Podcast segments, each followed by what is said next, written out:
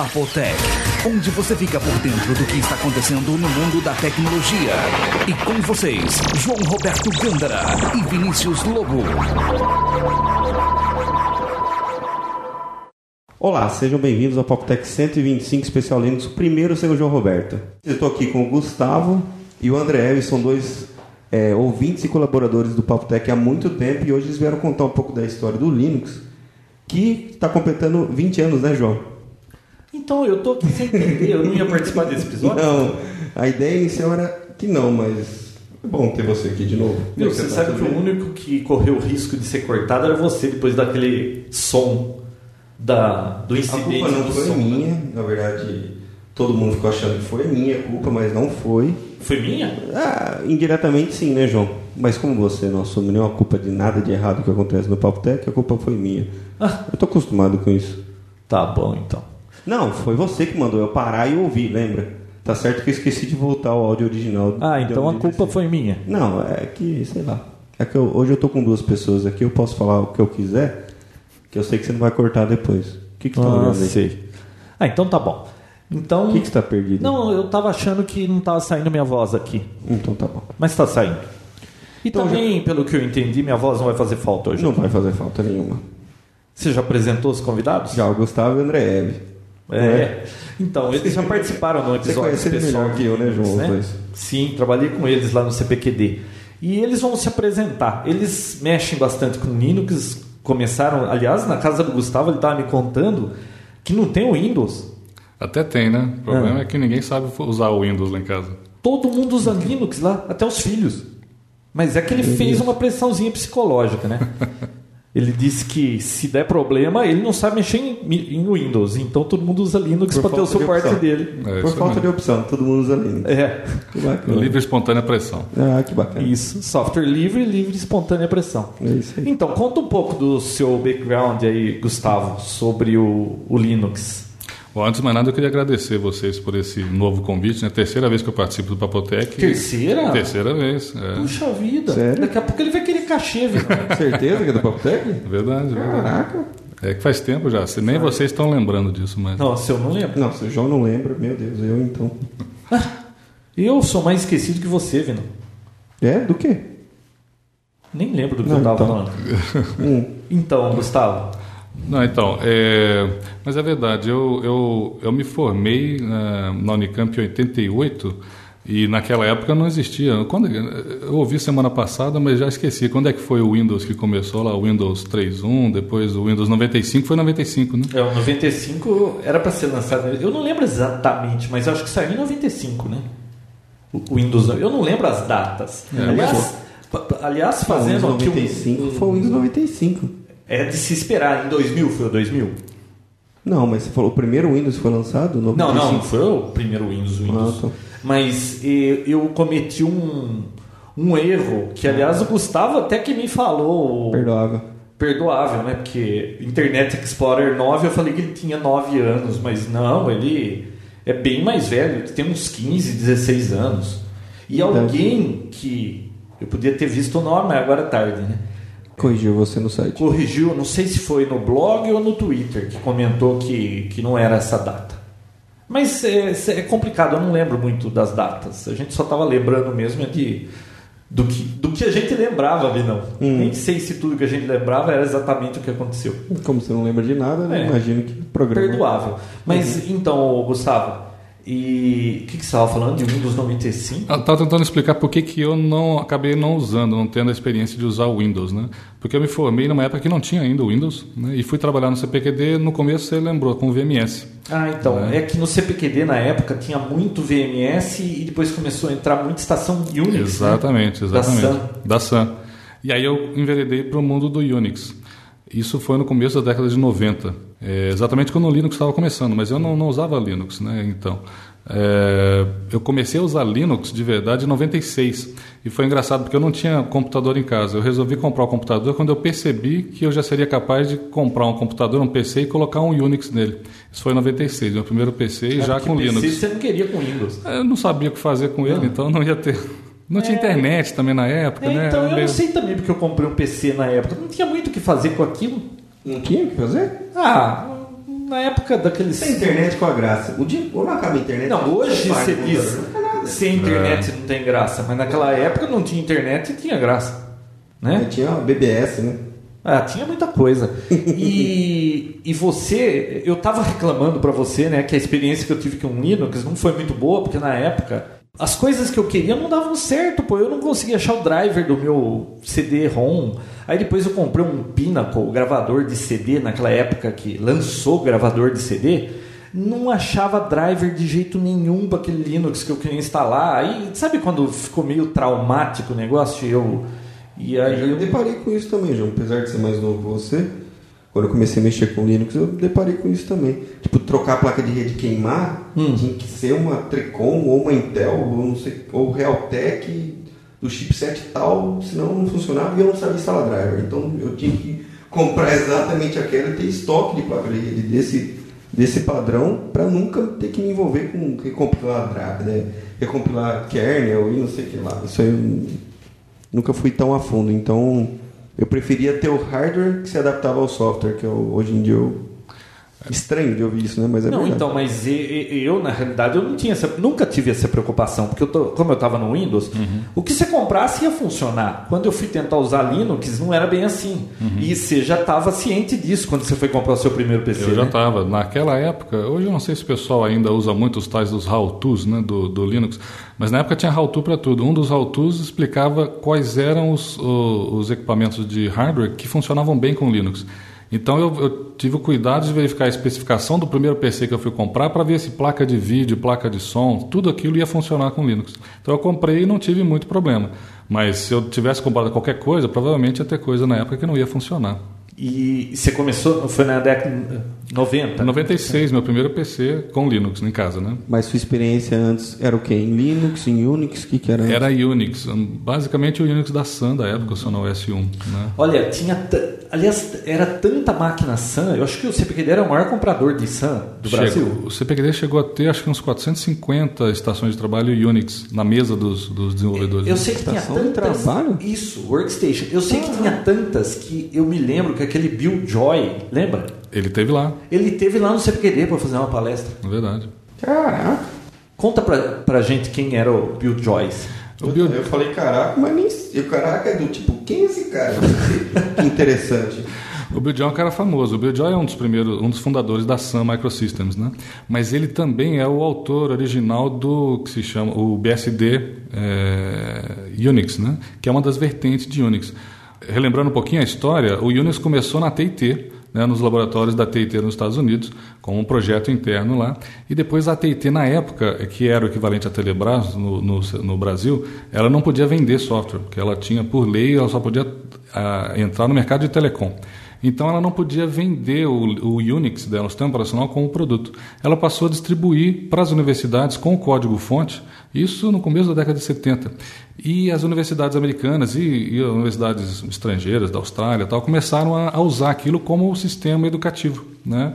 E aí, em Berkeley, né, nos Estados Unidos, o tal do Bill Joy, que era um aluno de mestrado lá, começou a fazer um monte de projeto em cima disso e desenvolver, é, que criou a vertente do que se chamou de BSD, que é de Berkeley Software Distribution. Né? E tem vários Unix livres hoje, né, além do Linux, que são BSD. Tem o FreeBSD, o OpenBSD, NetBSD e o Darwin, que é a base do macOS. Né? O macOS hoje da, da Apple, ele é baseado num kernel livre, que é, por sua vez, tem- veio do BSD, que tem uma outra história independente da história do Linux. Né? Mas esse cara era muito famoso, Vinão. E ele foi lá fazer palestra no CPQD.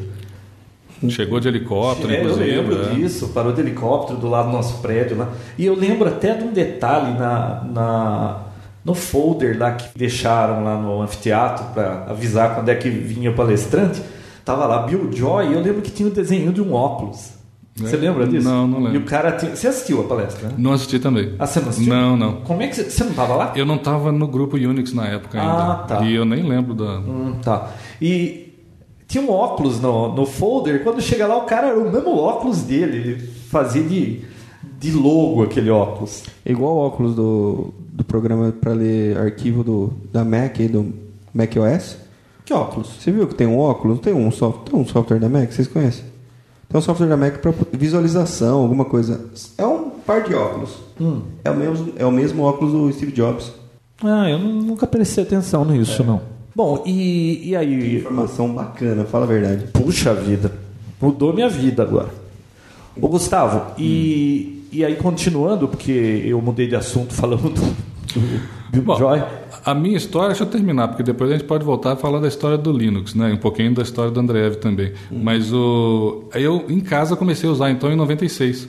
No CPQD eu usava já Unix da, da, da Sun até 98. Quando eu saí do CPQD e voltei poucos meses depois, aí eu já me colocaram na mesma estação de trabalho, muito velha, era uma Spark Station 5, se eu não me engano, e aquele negócio já estava muito lento. Em casa, minha experiência de uso com Linux já era melhor. Aí eu pedi para o meu chefe um PC, falei, deixa eu pôr um Linux aqui, porque até então no CPQD não se usava Linux, né? Aí ele deixou, eu coloquei um, um Linux e dali a gente começou a usar Linux no CPQD. É, a primeira distribuição que a gente usou lá foi a Conectiva, até não foi por ufanismo nem nada, era uma distribuição brasileira. Né? Conectiva foi um Linux brasileiro, que depois de alguns anos se fundiu com outra distribuição francesa, a Mandrake, e hoje é a Mandriva, que está aí forte, né? Eu imagino. Você falou no começo aí que é, o BSD era uma distribuição gratuita. Tem distribuição Linux que não é gratuita? Tem, porque assim, eh, o software livre, ele não, ele não significa que você não possa vender, né? Pelo contrário, você pode vender o, o software, vender o serviço dele. O que você não pode, no caso de alguns softwares livres, como o Linux, é re- fechar o código dele e vender aquilo fechado. Ah, Como se fosse proprietário seu. Exatamente. Nem todo software livre é assim, tá? Eu acho que eu expliquei isso da outra vez, mas só relembrando. O BSD ele é baseado numa licença é, livre, mas que permite que o software seja fechado depois. Por isso que a, a Apple pode pegar o, o código do BSD, fechar, fazer modificações proprietárias e vender aquilo sem repassar para frente todo o código que ela modificou.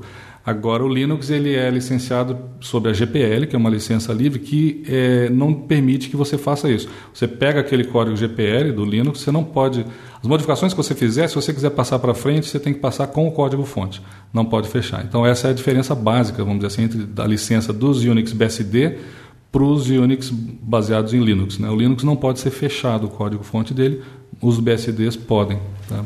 Foi aí que o Linux entrou na sua vida. O Linux entrou na minha vida em 96. É. E você, André, como é- conta um pouco da sua história com o Linux. Eu comecei usando o Windows 95, o Win- um pouco depois o Windows 98, e quando eu comecei a trabalhar no CPQD, comecei a usar nos servidores o Linux, um pouco aí no rastro do, do Gustavo, né? E se era Você bom. era do grupo do Unix? Sim, também. E se era bom para servidor, por que não usar em casa, né? Então, comecei aí. Isso em 2000, 2001, por aí. Nessa época já tinha é, Linux com interface amigável para uso tipo doméstico, pra, por exemplo, é, eu sei que no começo o, o Unix e o Linux não tinha nem interface gráfica, então você não conseguia abrir uma página na internet, não conseguiria ver uma foto, não consegue assistir um vídeo, não consegue fazer nada assim que um usuário doméstico usaria. Nessa época já tinha isso? Na época a gente usava o Window Maker, né? Isso. Mas era era meio espartano, né? Era, não era muito amigável, não. Window Make? Maker, Window Maker. É. É um gerenciador de janelas. Um dos, um dos vários gerenciadores de O janelas que você tem Unix tinha um, era X alguma coisa? O X-Window É, o X-Window, X-Window né? é o sistema gráfico básico né, do, do Unix original e que ainda é usado hoje, uma versão moderna dele né, em todos os Linux e nos BSDs também. Mas eu acho que ao contrário do Windows, em que está tudo dentro do kernel, tudo meio que amarrado, até onde eu entendo, tá? porque como eu falei, eu sou leigo em Windows. Né? No Linux ou no Unix, eh, desde o princípio havia essa separação entre o que era o sistema básico de gráfico né?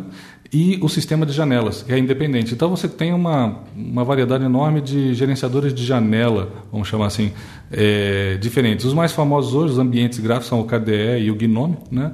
Mas eh, eles são ambientes gráficos. Um, um dos componentes desse ambiente gráfico é um gerenciador de janelas. E a gente, na época, usava o Window Maker, que, aliás, é, é interessante a história do Window Maker, porque ele foi feito por um brasileiro. Uh, Alfredo Kojima. Kojima é. Eu procurei recentemente sobre ele na internet não achei mais nada sobre ele. Eu acho que o projeto nem morreu. Mas na época era muito bacana esse Window Maker. Eu lembro, inclusive, que uma coisa bacana que a gente faz com software livre e que é difícil fazer com software proprietário, que é você abrir o capô do carro e ver como é que está lá dentro. Né? O, então eu me lembro que eu estava comparando o Window Maker com outro gerenciador de janelas, que eu nem me lembro o nome, que parecia mais bacana mas é, eu não estava conseguindo fazer nele alguma coisa que eu fazia no Windows Maker. Então eu abri o código lá desse outro, comecei a procurar a função que eu queria corrigir. É escrito em que? É em C. C. Esses dois C. eram em C. É.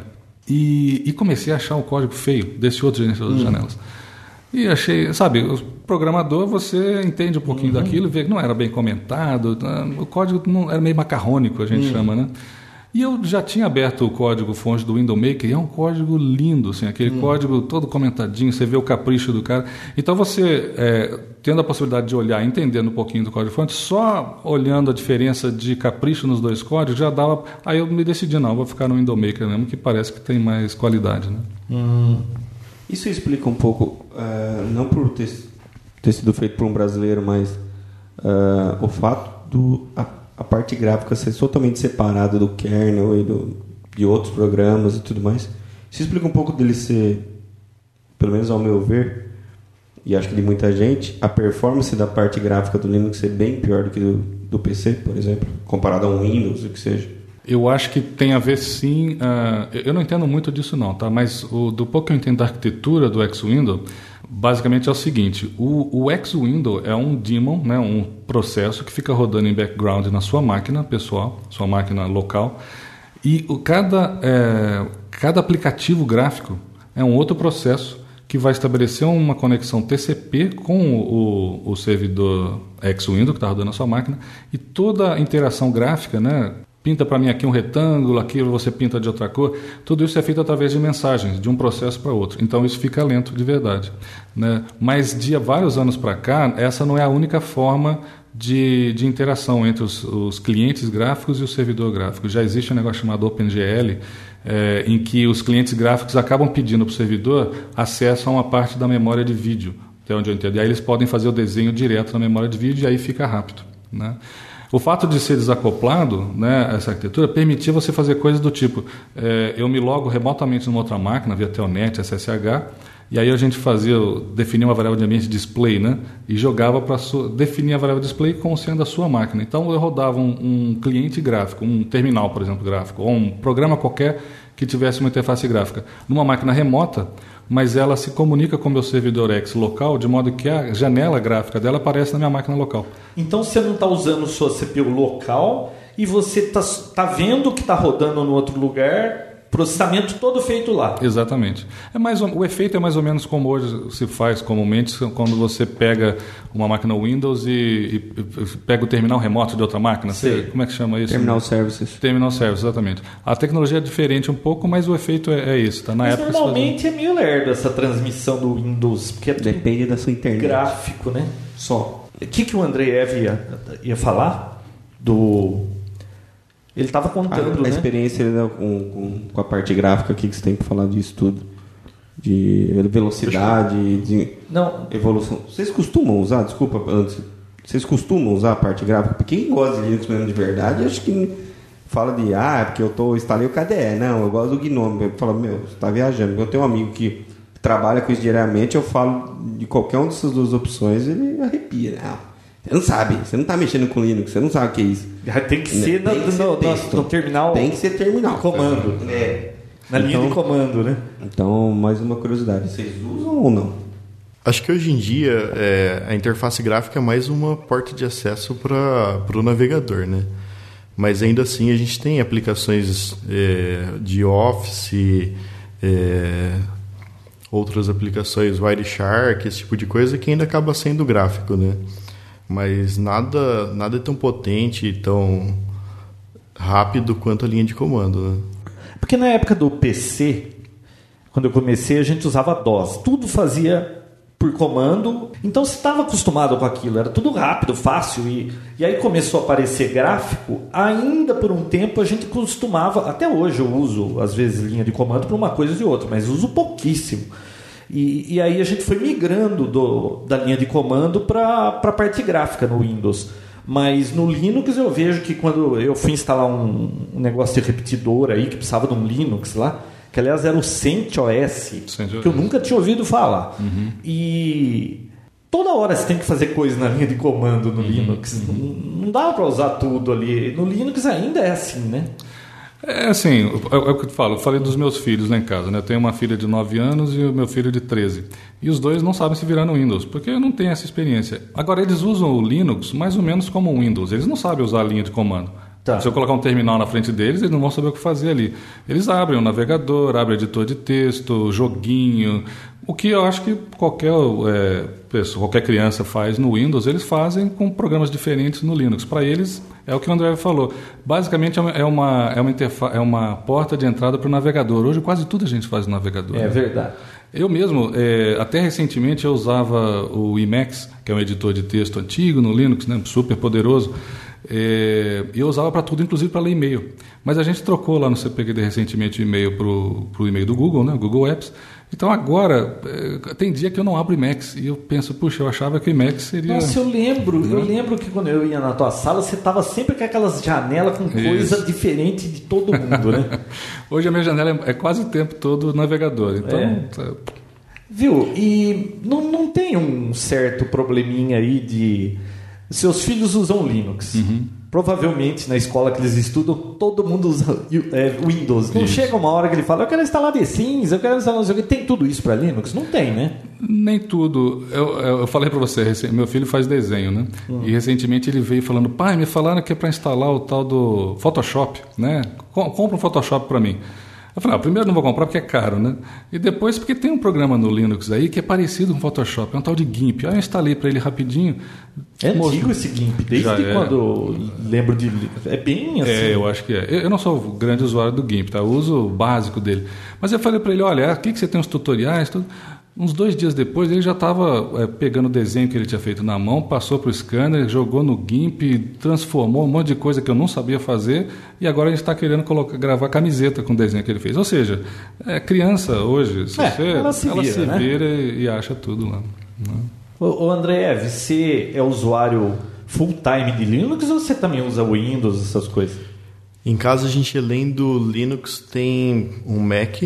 Tem que confessar esse pequeno pecado, né? Pecado. Mas com, com certo orgulho, desde 2003, 2004, é, só, só Linux. Ah, você não é usuário de Windows? Não, não, tenho, não tenho filhos ainda, então estou livre dessa, dessa influência. Ah, mas se for pensar bem, filhos, né? Porque aqui em casa a gente. Todo mundo é usuário de Windows. Embora tenha dois Macs aqui, a gente roda Windows nos Mac. Eu tenho o iMac por causa do, do hardware, porque não faz barulho, aquele silêncio maravilhoso. Só que quando eu vou editar vídeo, eu, eu gosto do Mac para certas coisas de multimídia. E, e o meu irmão, que vivia me dando trabalho com configuração de Windows, configuração, eu falei, putz, você é o tipo do cara que tinha que ter Mac. Aí ele se convenceu, comprou um Mac, nunca mais me aborreceu e agora ele, ele deu o iMac dele para os filhos, comprou um iMac novo para ele e está feliz da vida com o iMac lá. Esse, esse é o mesmo motivo da, da presença de um Mac em casa. É o Mac da patroa para evitar problemas com antivírus, instalações de, de Office e outros aplicativos, né? Então eu tenho a desculpa de não conhecer nada desse ambiente e não poder me, meter a mão para Agora, eu vi um tempo atrás aí um negocinho de.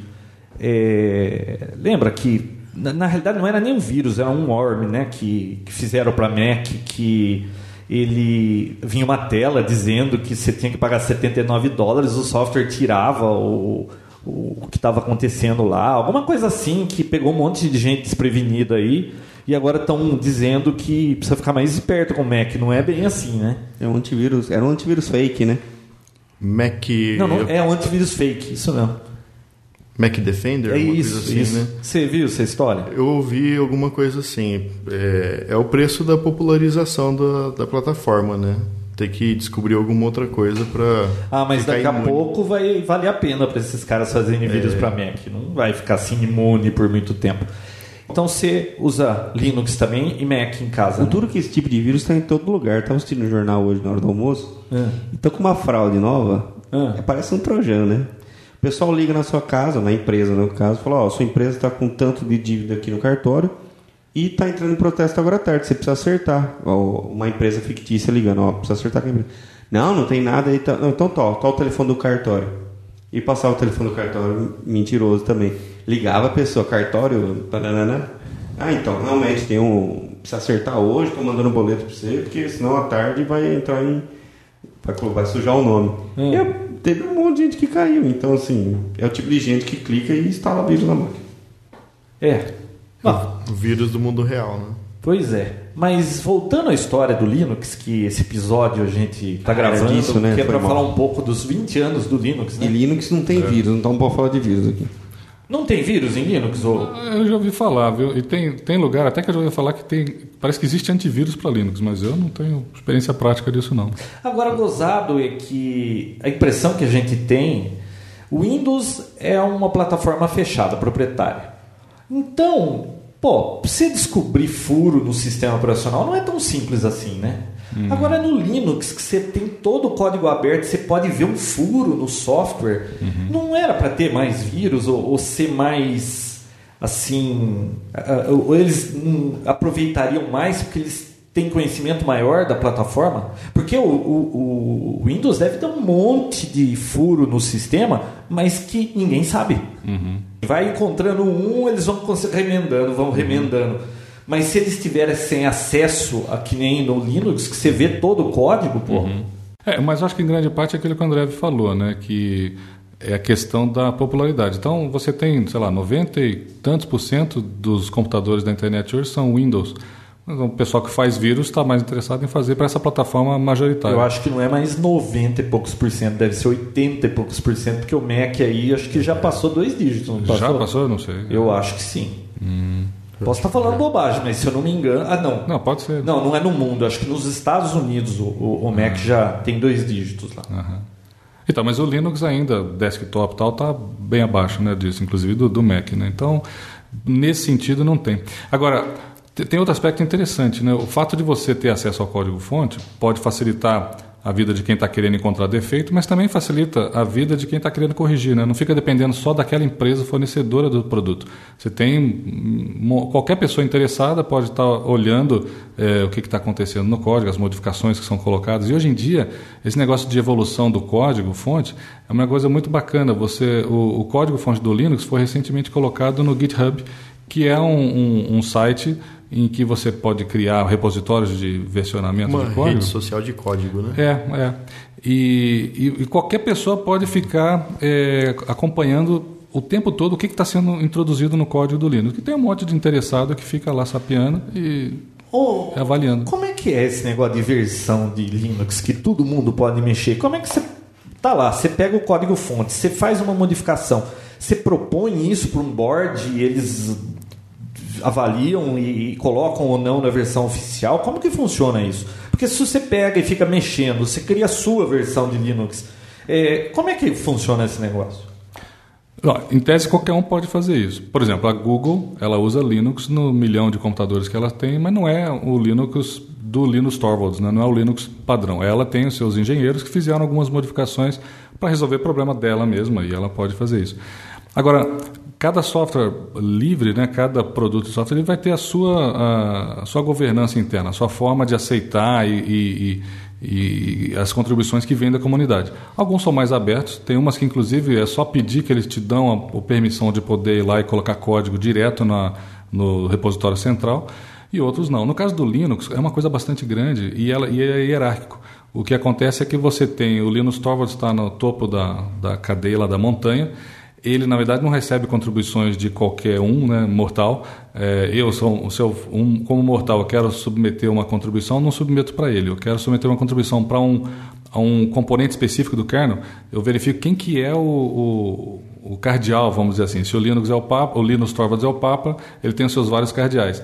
E eu submeto essa contribuição para um desses cardeais, que é o responsável por aquele submódulo do kernel. Esse cara vai avaliar minha contribuição, integrar ao repositório dele e ele vai submeter isso para o Linus Torvalds. Eh, Eu não sei se hoje tem em alguns casos até mais de um nível, mas então é assim. O Linus Torvalds basicamente ele não acredito que ele não desenvolva quase nada hoje. Ele fica simplesmente recebendo esse esse stream de contribuições que vem dos caras que ele já conhece e ele vai integrando aquilo que ele vai achando bom. Viu, fala um pouco do Linus pra gente, porque foi ele que começou tudo isso, né? Eu, eu, na minha ignorância de Linux, eu até achava que ele já estava aposentado, nem estava mais envolvido com isso aí.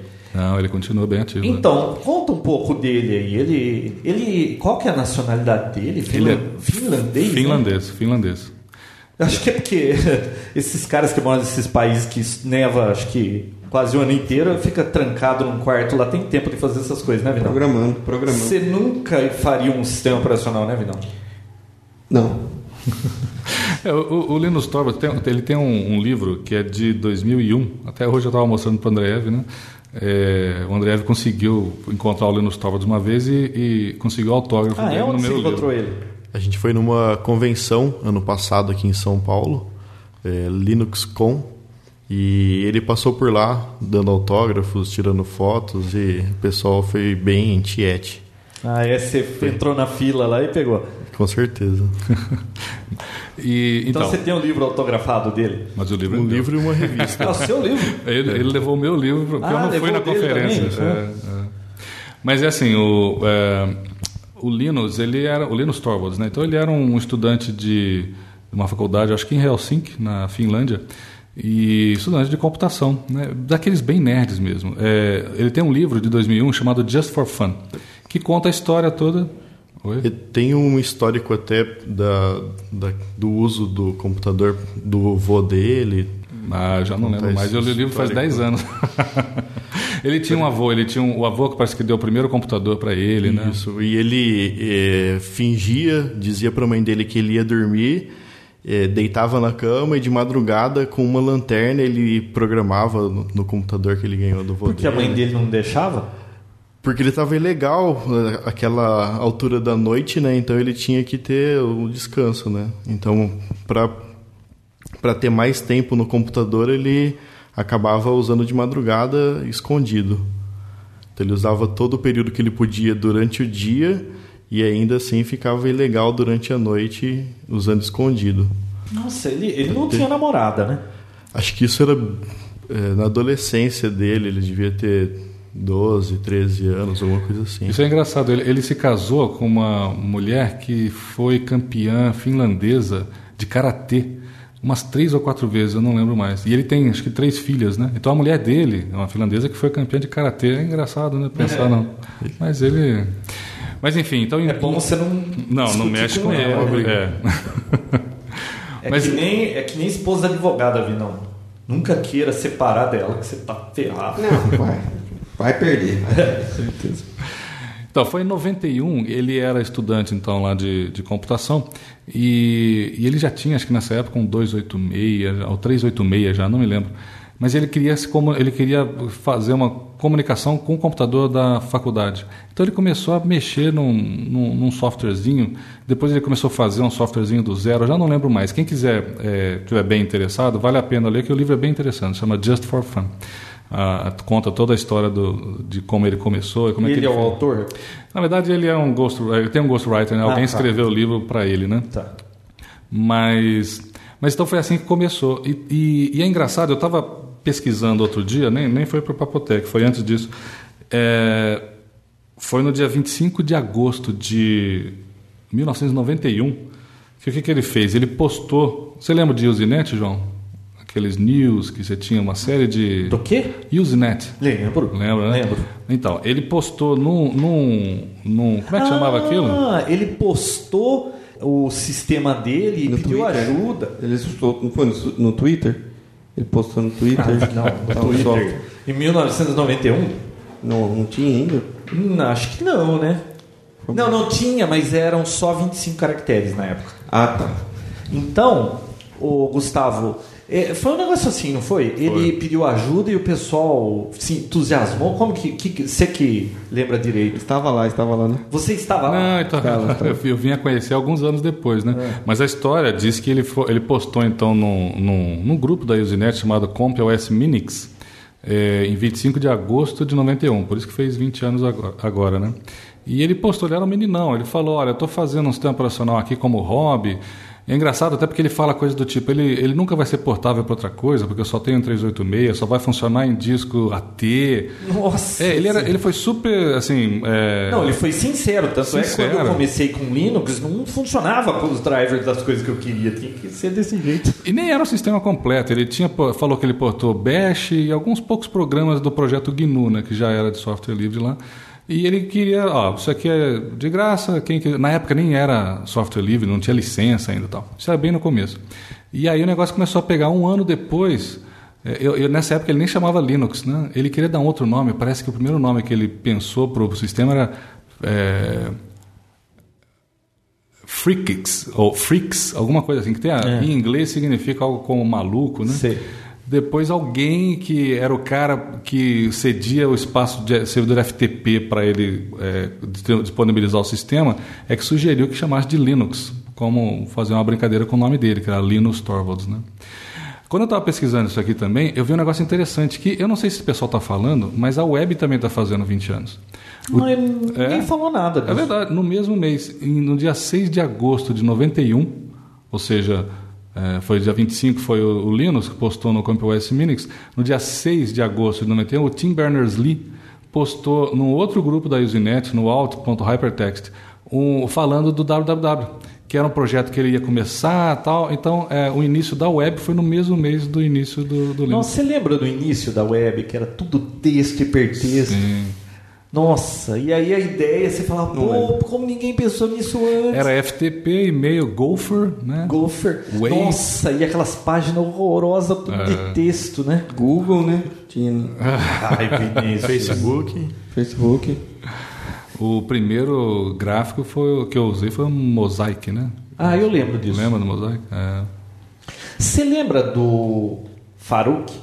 Não era Farouk, era Farouk o nome dele? Que trabalhou no CPQD? É. Eu lembro dele. Quer dizer, eu lembro do nome. Não, mas não é- eu acho que não era esse nome, né? Era. Teve um Faruq lá. Era Farouk, é o, o indiano, né? Uhum. Ele foi diretor da Netscape. Ah, é? Eu não É. sabia disso. Olha só. Nunca ande com ele de carro. né? Você teve a experiência? Tive. Às vezes você não pega carona com alguém ou anda com alguém que você se arrepende depois e. Da insônia. Da insônia. É. Nossa, esse cara, ele, ele tinha uma Mercedes, cara, essas caríssimas, né? Mas o cara andava que nem um doido, desvairado. Bicho, a hora que eu desci daquele carro, não... sabe quando você ficava meio. Beijoso. Nossa senhora.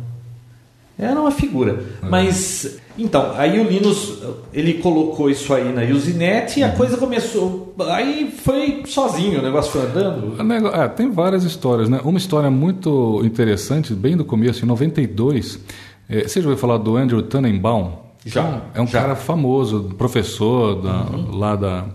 Ele é da Holanda. Na verdade, ele é americano, mas ele é professor de uma Eu- faculdade eu- holandesa. esse nome é conhecido, eu não estou lembrado que ele. Ele tem vários livros da área de sistemas operacionais, né? Se me der três alternativas do que ele fez, eu vou acertar qual é. O, o- o Minix, que é um sistema operacional é, que ele fez, ele fez um sistema operacional Unix bem simples que era voltado para a educação. E o Linus Torvalds, quando ele postou na Usenet né, sobre o Linux, ele postou no grupo do Minix. E o negócio começou a ficar grande, né, começou a crescer, e o pessoal começou a falar mais de Linux do que do Minix naquele. Nossa. Então, não sei se foi exatamente um ano depois, mas foi no ano seguinte, o Tannenbaum acho que ficou meio, meio chateado, Enciumado. meio enciumado.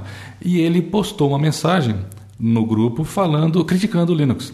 Criticando em termos é, teóricos, né? Porque ele era professor de, de sistemas operacionais, e muito bom, provavelmente, porque eu já li alguns livros dele, o cara é fantástico. E ele falou o seguinte, basicamente, que o Linux... Esse Tannenbaum, aquele livro TCP/IP não é dele, né? Não, não.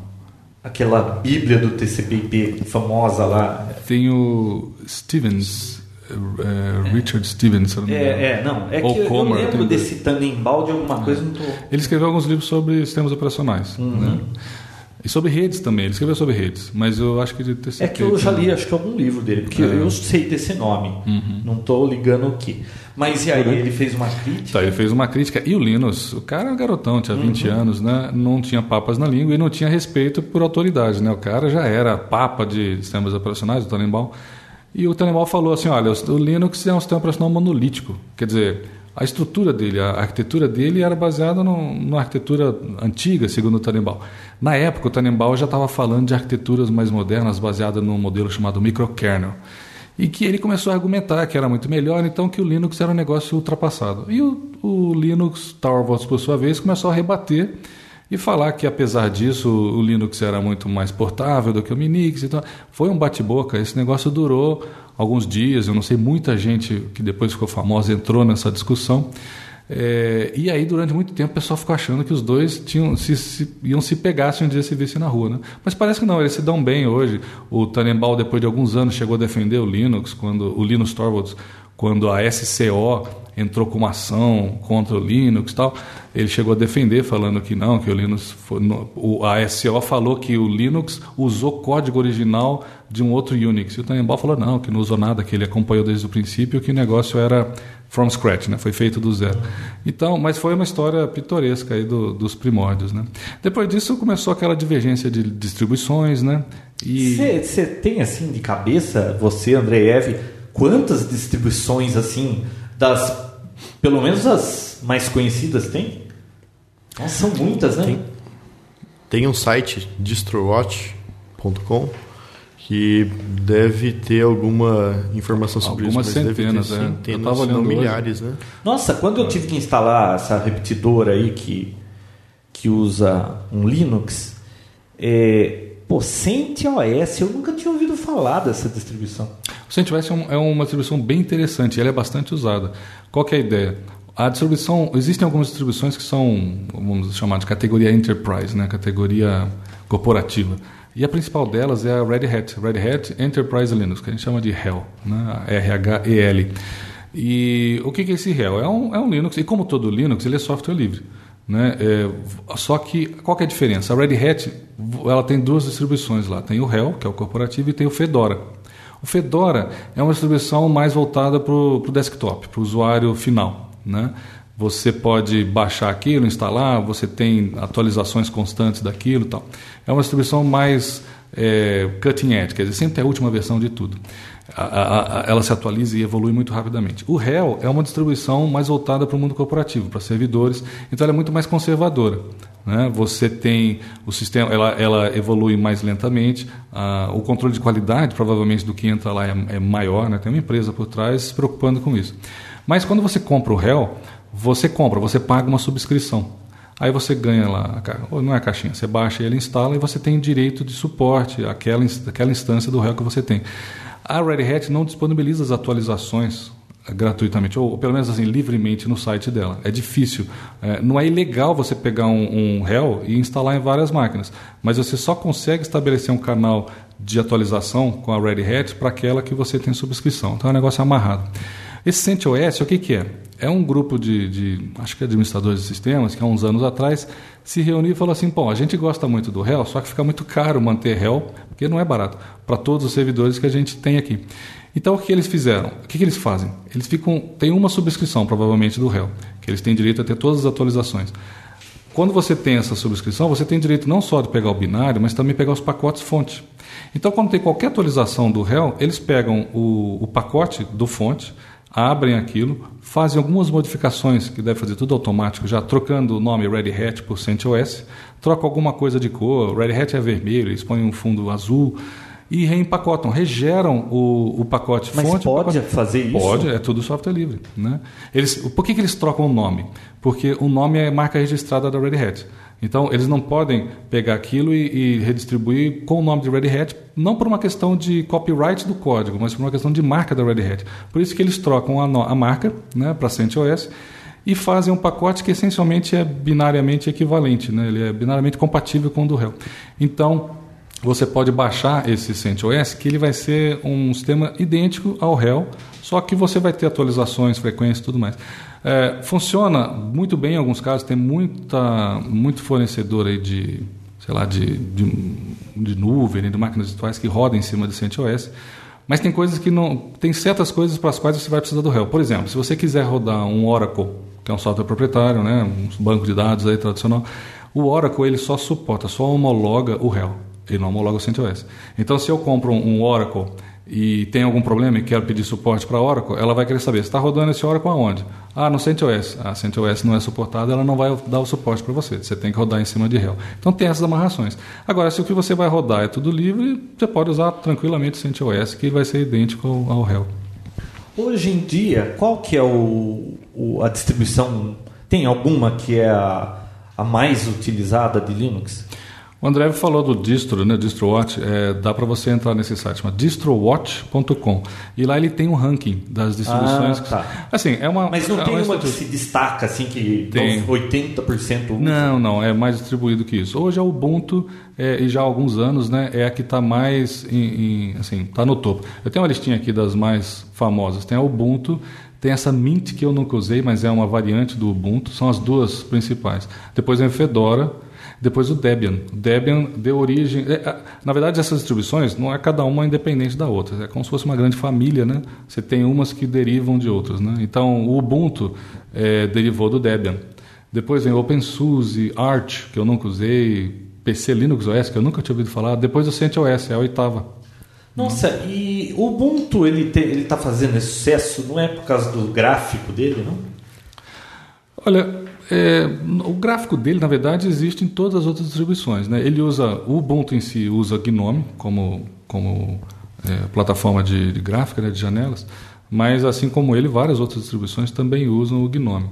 É, eu não sei dizer exatamente por que, que o Ubuntu pegou mais do que os outros. Ele, ele veio a partir do Debian. O Debian é uma distribuição bem focada assim no, no desenvolvedor, é uma coisa mais não é focada não é voltada para o usuário final. O Ubuntu pegou o Debian e deu uma maquiada nele para ficar mais fácil de usar. Então, o Ubuntu, coisas interessantes dele, ele tem duas é, versões por ano. Né? Ele lança uma vez em abril, outra vez em outubro, normalmente, e sempre está com versões mais novas de quase todos os softwares. E ele vem e é super fácil de instalar, de usar, quer dizer, é uma coisa bem para o usuário final. Então, mas a interface dele, gráfica, não é do Ubuntu. Não, não. Então, ela é igualzinha de outra distribuição. Na verdade, é baseado. Eles não fazem uma customização assim? Fazem, você então, vê- E de repente, nossa, porque eu, eu ouvia tanto falar de Ubuntu, ai, Ubuntu e não sei o que, aquela, aquele gráfico e não sei. Assim, eu ouvi É. o zoom, zoom, zoom, mas nunca. Eu acho que não, eu acho que não. Eu acho que aí ele deve ser equivalente a outro. Ele usa o GNOME. O concorrente forte do GNOME é o KDE. Então, você, se você gosta do KDE você- e gosta do Ubuntu, você pode usar o Kubuntu, né? Para não falar Kubuntu, né? que é o Ubuntu que, em vez de, eles trocaram todos os aplicativos do GNOME por aplicativos equivalentes do KDE. Na sua casa você usa Ubuntu. Eu uso o Ubuntu. Você também, André? Eu uso Ubuntu também. E, por, e nunca testaram o, o segundo? Você Já- também tem aí a razão, assim, pela. A gente começou com Conectiva, depois a gente usou é, Red Hat, chegamos a usar também um pouco Fedora, é, usei também um pouco o Ubuntu. Acho que essa, essa alternância, essa variação é saudável para não, não ficar viciado né, em nenhuma. Mas eu confesso que eu, eu uso o Ubuntu porque eu sou velho. é verdade, o, Ubuntu é muito fácil assim de instalar, não tem problema. Inclusive, você vai fazer atualização do sistema. é, até uns anos atrás, toda vez que sai uma versão nova, eu, eu reinstalava o sistema. Hoje em dia, eu faço upgrade automático. Manda ele fazer upgrade, ele faz. Eu posso fazer isso várias vezes, nunca tive problema com o Ubuntu. Nossa, Então- a Apple que tem mania de. Os updates automáticos são absurdos. Parece que eles trocam o software inteiro. Nunca é, é incremental. O negócio é sempre absoluto, né? Instala tudo, né? É. Acho que um dos Ubuntu também, motivos. troca tudo. Acho que um dos motivos da, da adoção aí do Ubuntu é que no começo, acho que por umas quatro versões, eles enviavam CDs gratuitamente, né? Então você entrava lá no site deles e dava o seu endereço e dizia quantos CDs você queria e ele enviava isso Sem custo algum? sem custo algum. Já pensou Bill Gates fazendo isso, Vinão? Essa é a diferença, né? Porque o Linus Torvalds não é um dos caras mais ricos do mundo, né? Não, não é. Mas essa história do Ubuntu é interessante. O Ubuntu é uma distribuição sul-africana. Eu, ah, isso eu acho que você falou da última vez Falei, que estava aqui, né? Ele... Como é que isso surgiu? Então, o... já ouviu falar... Também da- com esse nome, Ubuntu, né? Você Só sabe o ser. significado disso? Ubuntu é num dialeto ou numa língua lá da África que significa... Eu não lembro exatamente. Você lembra, Narelli? Humani- humanidade, Linux para a humanidade, alguma coisa assim. É, não tem Linux, mas tem a ver com humanidade, alguma coisa mais assim. Eu lembrei do negócio, antes de você entrar no Ubuntu. Vinícius, sabe que ali na rua Tamoio, aqui americana, tem uma. Uma, um Uma negócio de clínica. odontologia com mesmo. sim, Usaram o símbolo do Linux. Ah, eu vi de uma isso. distribuição coletiva. Ubuntu. Do Ubuntu. Ah, do Ubuntu, né? É, eu acho que eu vi no seu blog. É, Né? Tá lá até hoje aquele símbolo. E você ia falar do. É, então, é, sul-africano? é, é livre, software livre. Pode É. usar. Mas a marca não. né? Não, é. Você... Então, é, é um, um garotão lá da sul-africano que há uns anos atrás ele criou uma empresa de certificação, né? Você já vai falar da VeriSign, Já. certo? Eu já tive muita dor de cabeça com essas É, certificações. então. ele tinha Aliás, eu consegui aquela Extended. sim, Eu, tô- o meu site eu tenho Ex- Extended aí. Você precisa ver a dor de cabeça que foi conseguir isso aí. Uhum. Mas consegui. Então quando você loga lá para fazer compra na minha loja virtual, fica verdinho. né? Aham, bonito. Então, esse, esse cara chamado Mark Shuttleworth, ele criou uma empresa, eu não me lembro o nome dela, ela era famosa até um tempo atrás. Tot? Tot. Não sei se você lembra, é uma, uma certificadora.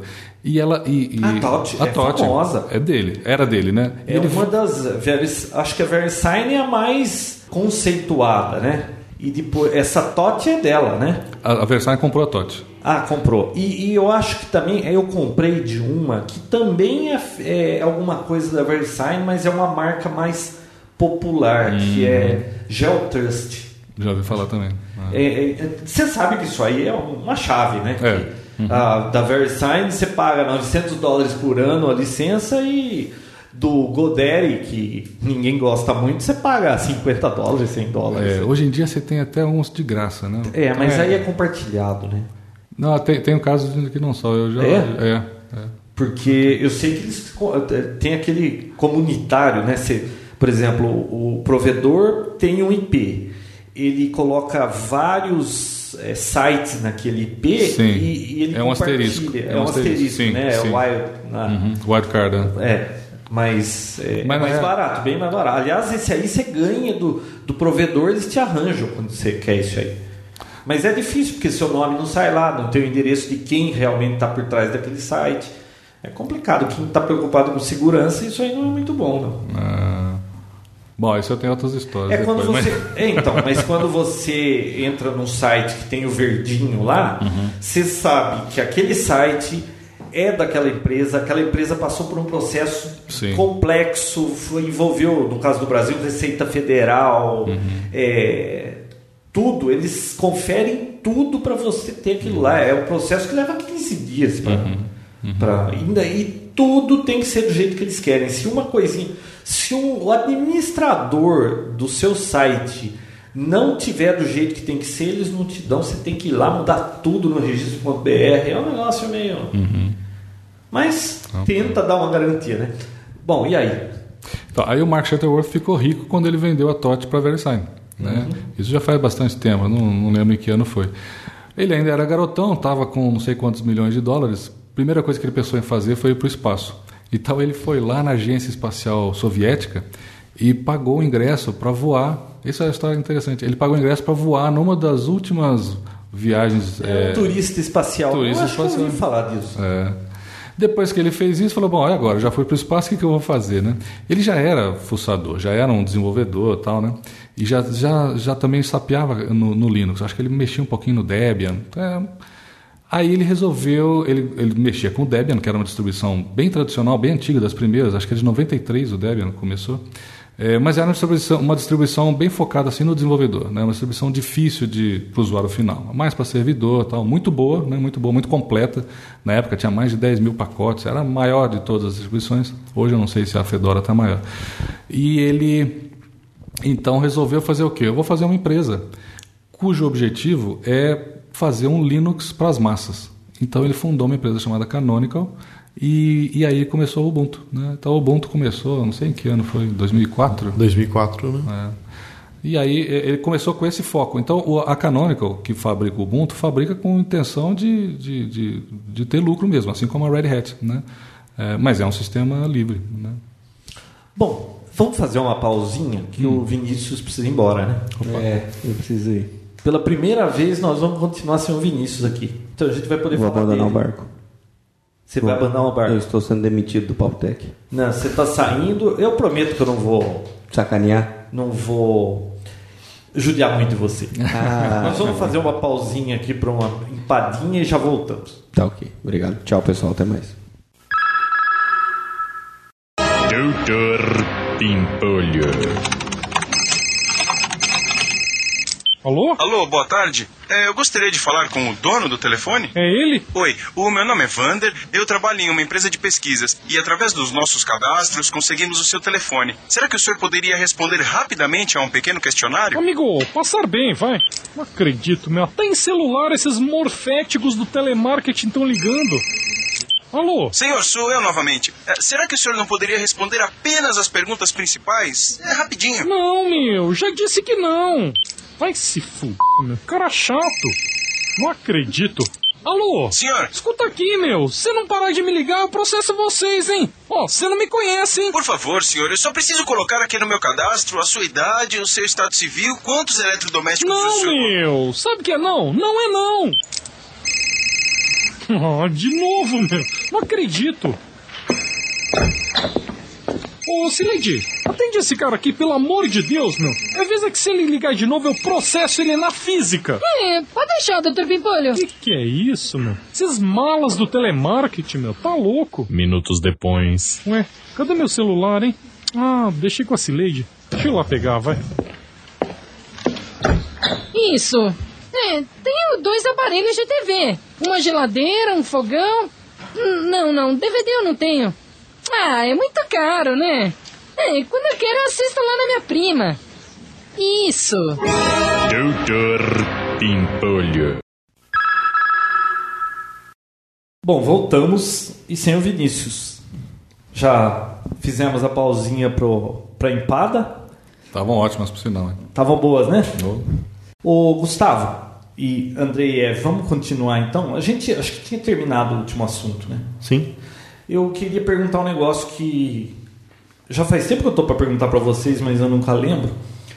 O... Teve uma fase que estava saindo Linux, assim, eu ouvia falar muito. Agora tá vindo Linux em PC, acho que a Dell fez isso. Eu não sei se teve outra que fez também, que eles tinham um- um- alguns PCs mais populares que para baratear eles não colocavam Windows e colocavam Linux, né? Mas esse negócio não durou muito, né?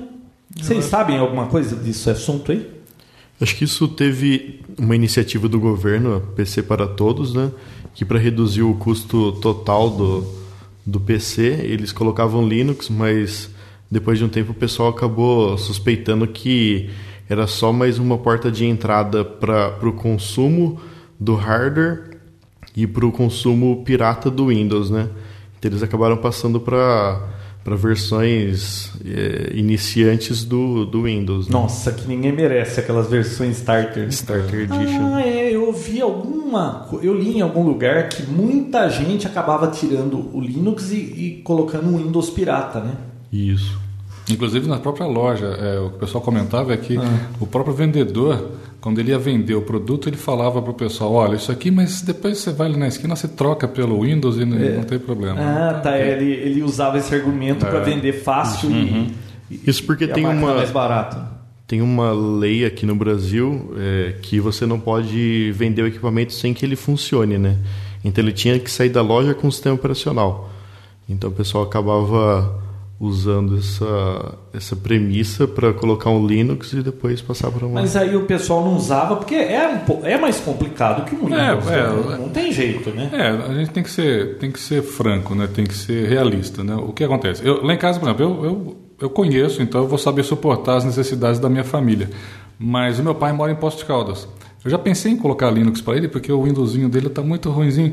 Mas se eu for colocar, se ele precisar de ajuda, eu moro aqui, ele mora em Posto de Caldas, como é que eu vou ajudá-lo? Né? Talvez ele tenha dificuldade em achar alguém que possa ajudá-lo lá. Ele conhece um cara que é um técnico, mexe com Windows para ele, esse cara, toda vez que, que ele precisa, é, trabalha para ele. Então, é um problema da, da popularidade, né?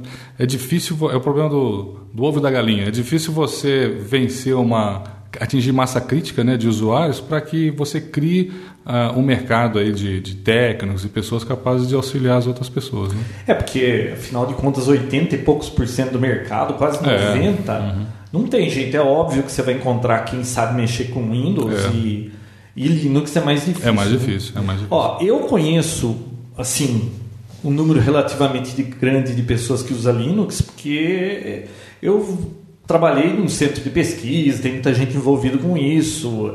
Eu conheço, assim, dá pra, eu consigo lembrar de uns 10 que usam Linux. Mas não é comum você perguntar para alguém, viu, quem que você conhece que usa Linux? Ah, nem- tem gente que não sabe nem o que é Linux. Uhum.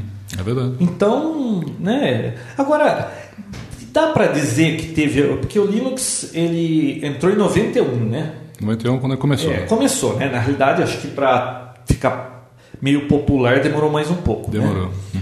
E você acha que teve algum ano assim, de 91 até agora, nos seus 20 anos, que teve um pico ou ainda é uma coisa que está crescendo e ainda não atingiu um pico e começou a cair? O que, que vocês acham? Você acha que tem isso? Olha, eu acho que dois marcos que a gente pode lembrar. Um foi em 98, eh, não especificamente em relação ao Linux, mas em relação ao software livre em geral, quando a Netscape liberou o código-fonte do browser dela, né, quando estava sofrendo aquela pressão do IE da Microsoft. E foi aí que o mundo eh, passou a, a- a ouvir falar de software livre, depois open source. Né? Então, esse foi o primeiro marco, assim, tem- virou. a- começou a aparecer na mídia, software livre em geral. E o outro foi no começo do. Não sei se foi em 2000, 2001, quando a IBM resolveu fazer propaganda do Linux na televisão, começou, começou a gastar um bilhão de dólares por ano. Nossa, eu não sabia disso. É, é. Tem algumas propagandas eh, da IBM muito interessantes, isso de 10 anos Mas a atrás. troco de quê? Então, a história da IBM é bem interessante. É, pelo que eu entendo, foi o seguinte: a IBM ela tem, é, ela tem hardware, ela tem software, né? E ela tinha quatro plataformas de hardware. Ela tinha a plataforma de mainframe, tinha a plataforma de servidores é, x86, quer dizer, Intel, né? Tinha plata, não, plata, servidores RISC, né? Dela de AIX? AIX é o sistema operacional.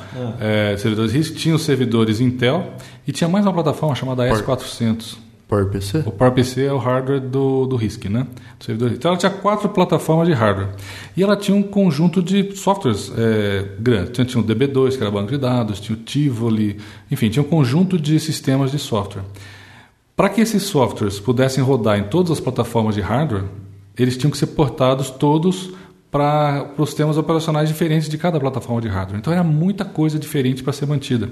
O que eles pensaram como estratégia foi usar o Linux para quê? Para portar o Linux para todas as plataformas de hardware dela, as quatro. E aí o software, os, todos os softwares precisariam ser portados somente para o Linux. O, o, Linux funcionou para a IBM como um, um multiplexador, um demultiplexador. Né? Os, todos os softwares dela rodam em cima do Linux e o Linux roda em todas as plataformas de hardware. Com isso, Ela elas conseguiu isso? Conseguiu. E com isso ela pôde diminuir bastante. Se não, não, não sei se é hoje todos os sistemas operacionais dela já não tem, tem ainda, mas o, o forte dela é ter Linux né, em cima da plataforma de hardware dela. né? Então você viu para baratear custo dela. Mas ela chegou a investir um bilhão de dólares por ano, ela chegou a anunciar isso, né? em marketing, em desenvolvimento. Ela participou bastante do desenvolvimento do Linux. Ah, eu não sabia dessa fase aí da IBM no Linux. É, isso faz 10 anos. Agora, hoje, eu estava comentando com o André outro dia, é, eu mesmo não, não tenho mais acompanhado muito e a gente não ouve falar muito, porque já passou daquela fase do Linux ter que se provar, eu acho. Né? Claro que o desktop, eu acho que ele não entrou e talvez seja difícil que ele, que ele entre um dia como mainstream, como servidor de, como sistema operacional de desktop.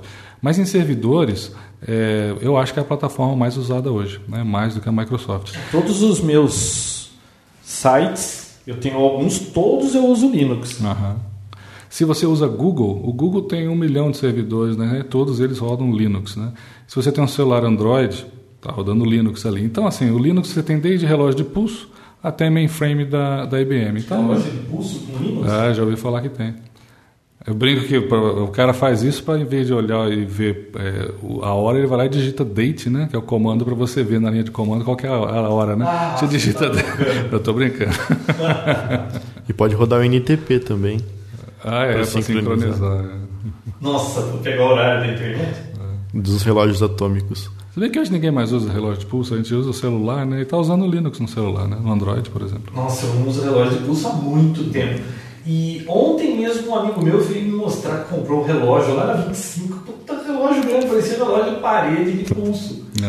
É, É que usa hoje acho que o relógio mais como acessório de moda do que eu acho, né? hora mesmo, porque no seu celular ela tá atualizada, tudo direitinho. Exato, não precisa, não precisa acertar o relógio, né? Tem mais alguma coisa que vocês acham que vale a pena lembrar de Linux aí? Olha, eu acho que uma coisa que é, que é interessante pra gente que é brasileiro, um pouco fanista, né? É, tem um rapaz chamado Marcelo Tosatti, é, que quando ele tinha 18 anos, isso foi, deixa eu ver, acho que eu anotei aqui, em 2001, ele trabalhava na Conectiva, que era uma distribuição Linux que foi famosa durante um tempo, né? E com 18 anos ele já era hacker do kernel do, do Linux, já contribuía bastante, né? Com, trabalhava lá com Linux Torvalds tudo. E ele foi convidado a ser o mantenedor da versão estável do kernel. Porque naquela época funcionava assim: você tinha o Linus Torvalds trabalhando como mantenedor da versão em desenvolvimento, que seria a futura versão do Linux.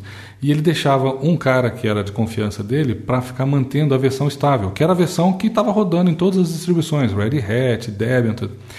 E o Marcelo Tosatti, então, com 18 anos, ele foi convidado a ser mantenedor do kernel. Ele ficou mantenedor do kernel durante 5 anos.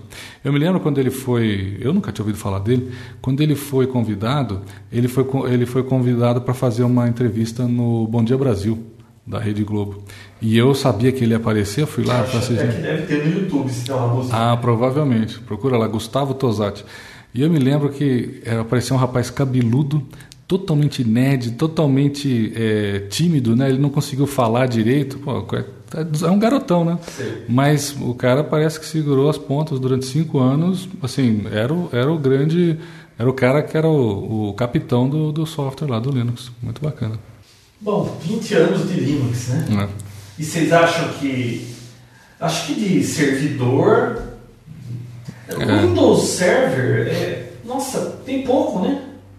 Mesmo porque é, É. pago, né? Então, então você vai usar um Windows Server para um pequeno conjunto de servidores, mas para uma empresa, para as empresas grandes de hoje que tem centenas de milhares, milhão de servidores, a Google já passou de um milhão de servidores. Não faz sentido ela ter é, um- um software que vai custar algumas dezenas que seja de dólares por cada um, que vai multiplicar por um milhão, né? vai ficar muito caro. Então, e além do que, ela não vai ter o controle desse software. Né? Com o Linux, além dela não ter que pagar a licença, ela pode ter o controle. Ela paga um grupo grande de, de, de engenheiros lá para fazer as modificações que ela julga interessantes no kernel do Linux para o sistema de busca dela e tem o software mais interessante possível para ela. Né? É porque a gente tem o Linux que é software livre. O, o da Apple vem sempre com hardware. Eles Uhum. vendem hardware e sempre vem a preço de banana ou, ou, ou, sei lá, subsidiado, embutido. No Mac vem o, o OS. É. E, e tem aí o Windows que custa caro. O Windows custa caro. Né? É, o OIM é mais barato, né? O É, OIM é mais barato. Será que vai ter uma hora que, que, esse negócio vai ter que mudar? Que a Microsoft vai ter que baixar o preço disso aí? Eu já eu paguei, eu lembro, quase 1.090 reais do Vista Hum. Ultimate quando lançou. Eu me lembro que você xingou bastante. Nossa! Não, e eu comprei o Ultimate porque a ideia era que a gente ia receber um monte de adendos, muita coisa, né? Que nunca entregaram nada além daquilo ali. O que eu acho, João, é que é, vai acabar mudando antes o paradigma de desktop. Né? A gente já não usa mais muito desktop, né? notebook, netbook. Agora está todo mundo que eu conheço com iPad. Eu sou um dinossauro ainda porque não tenho o meu. Eu acho que vai mudar o, o tipo de dispositivo que a gente vai usar. E passando para o iPad ou para um, um, Outro tablet. um tablet que seja Android, você não tem o Windows ali, né? Então eu acho que vai acabar minguando. É, Pode ser que eu esteja errado, mas eu acho que vai diminuir bastante, né, gradativamente, o número de desktops, notebooks que você vai ter por aí. E o pessoal vai estar usando Eu vejo outras que coisas. um, um iPad, tablet, é ótimo para quem consome conteúdo, né? Por exemplo, você quer ver web, ver notícias, ver um vídeo, ouvir música, esse tipo de coisa, é maravilhoso. Agora, para quem gera conteúdo, eu, Uhum. eu não consigo usar isso como uma plataforma assim efetiva para ficar desenvolvendo alguma coisa. Você não vai escrever um, um livro num iPad, Uhum. você não vai ficar mexendo, editando fotografia, algo muito complexo num iPad. Não. Então, eu não sei, eu vejo isso aí para a maioria da população, que- quem consome conteúdo. Mas quando você vai fazer qualquer outra coisa, Você tem razão. você tem que usar um desktop. Mas é o que você falou, a maioria da população que hoje usa o quê? Um desktop ou um notebook. É que a maioria da população consome conteúdo, ela não gera conteúdo. Exato. Né? E elas deixando de usar o desktop ou o notebook, trocando pelo iPad ou por um tablet Android, vão estar trocando o Windows pelo macOS É. ou pelo E Unix ou aí pelo Linux. tende a aumentar. É. É que ó, a Apple foi muito feliz em, É. em- em ter no tablet dela o, o mesmo sistema operacional do iPhone, é tudo muito parecido, né? Uhum. Ela só precisa arrumar aquele iTunes, né? Mas Ah. o resto tá muito bom. É, aquilo é Se bem que inacreditável. Android também tem no telefone, nos tablets, né? Uhum. Eu ainda não mexi com nenhum tablet Andro- Android. Eu também não. O André havia mexeu outro Você dia. mexeu com algum? Ainda não. Eu tive a oportunidade, mas acabei tendo que declinar dela, né? Por quê?